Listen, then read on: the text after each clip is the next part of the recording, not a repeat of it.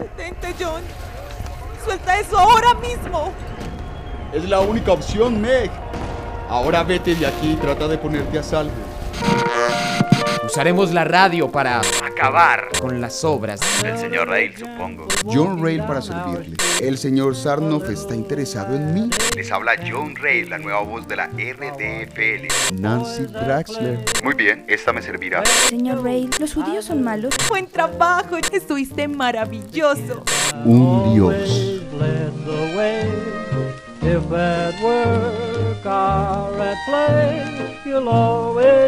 17 de junio de 1942. Entonces, mi padre y otro grupo de hombres formaron un equipo para ayudar a proteger toda la ciudad.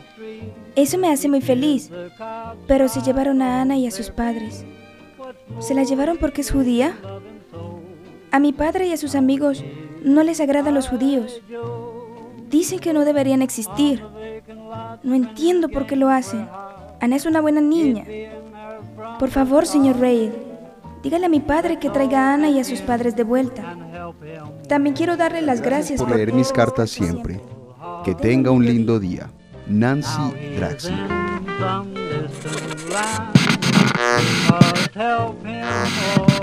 Radio Falacia. Pensamos por usted. Paso 4.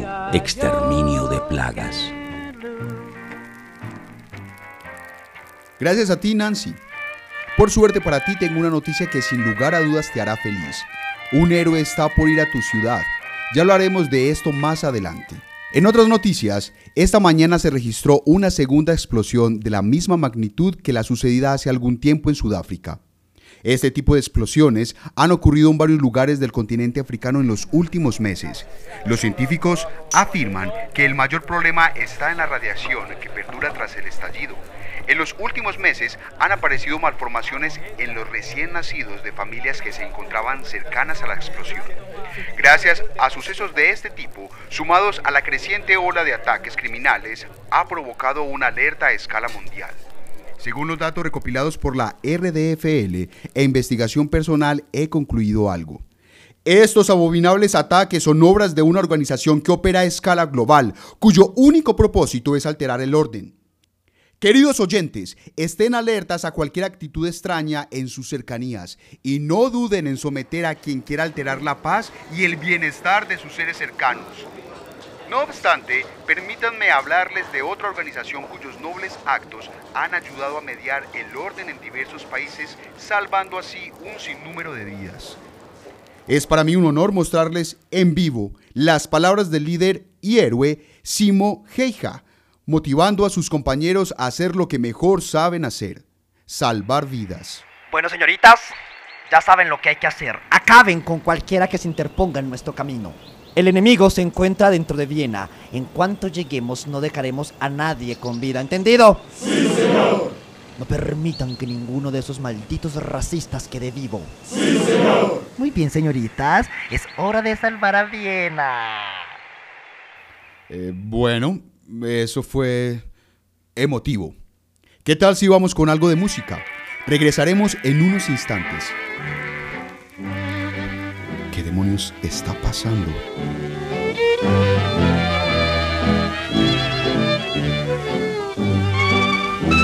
...15 de julio de 1942...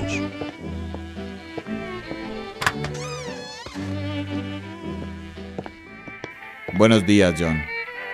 Es un placer. ¿Qué demonios está pasando? ¿Acaso me toman por un idiota? Ese estúpido héroe suyo no es más que un cerdo homicida. Estados Unidos va a invadir África. ¿Acaso están dementes? Ahora todo está peor que antes. ¿En qué está pensando el señor Sarnoff? Ya basta, John. Estoy harto de su hipocresía.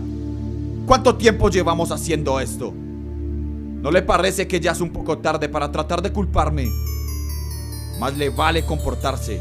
El señor Sarnoff no es alguien que deba ser tomado a la ligera. Maldito. ¿Yo? Mire el mundo y contemple lo que usted mismo ha hecho, señor Rail. ¿Ha pensado en lo que sucedería si se detuviera ahora mismo? Si no lo hace, todo podría acabar en una guerra como la que tantos se empeñan de tener. ¿O le gustaría morir en la guerra como su padre? Mírelo de esta manera, señor Rey.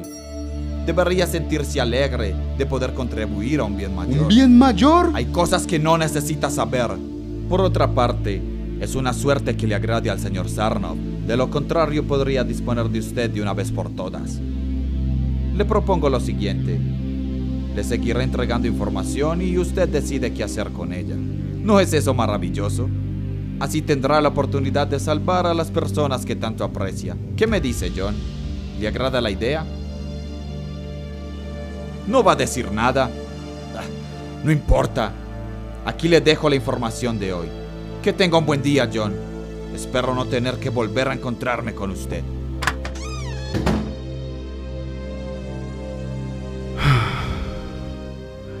Maldición. ¿Y ahora qué? Cartas. Veamos. Gracias por su ardua labor. Ah, ni siquiera puedo leer esta. Nancy Draxler. Querido señor Rey, hace unos días llegó un grupo de hombres a la ciudad. Parecían muy importantes. Había muchas personas y las calles estaban llenas. De repente empezaron a dispararle a todo el mundo. Había mucha gente asustada.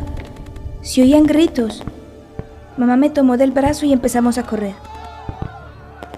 Cuando llegamos, mamá estaba muy preocupada. Después de un rato, alguien tocó la puerta muy fuerte y mamá me pidió que me escondiera. Así que me metí en el armario.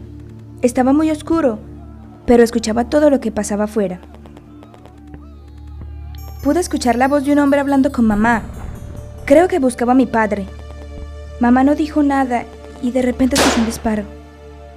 En ese momento, escuché hablar a mi padre. Estaba muy enojado, lo que es muy raro en él. Papá y el otro hombre dejaron de hablar. Oí cosas rompiéndose y otro disparo. Mamá empezó a llorar. Mamá nunca llora. Así que abrí la puerta del armario y vi a mi padre tirado en el suelo. No se movía y tenía los ojos cerrados. Mamá me tomó en sus brazos y empezó a llorar. Un rato más tarde llegaron los amigos de mi padre para llevarnos a un lugar seguro. Subimos a un auto, pasamos por los puentes del Danubio, pero esta vez no fue tan divertido como antes. Papá aún no abría los ojos. En estos momentos estamos en el teatro. Ya han pasado dos días y mi padre aún no abre los ojos. Señor Ray, mi padre volverá a abrir los ojos, ¿verdad? Tengo miedo de que los hombres malos vuelvan. ¿Cuándo vendrá el héroe del que había hablado? Ya no quiero que mi familia esté en peligro. Ayúdeme, señor Ray, por favor. ¿Qué he hecho? John. John. John. Estamos a punto de comenzar. ¿Estás bien? Estoy bien, Meg. Empecemos a transmitir. ¿Estás seguro? Si quieres podríamos... Empecemos. Pero... Entendido. Empezamos en 3, 2, 1.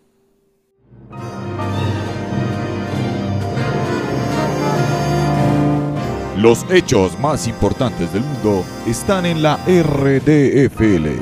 Traído a ustedes por nuestro locutor estrella, John Rail. Buenos días, damas y caballeros. El día de hoy, ante las explosiones en África, los gobiernos han formado una alianza con la que pretenden...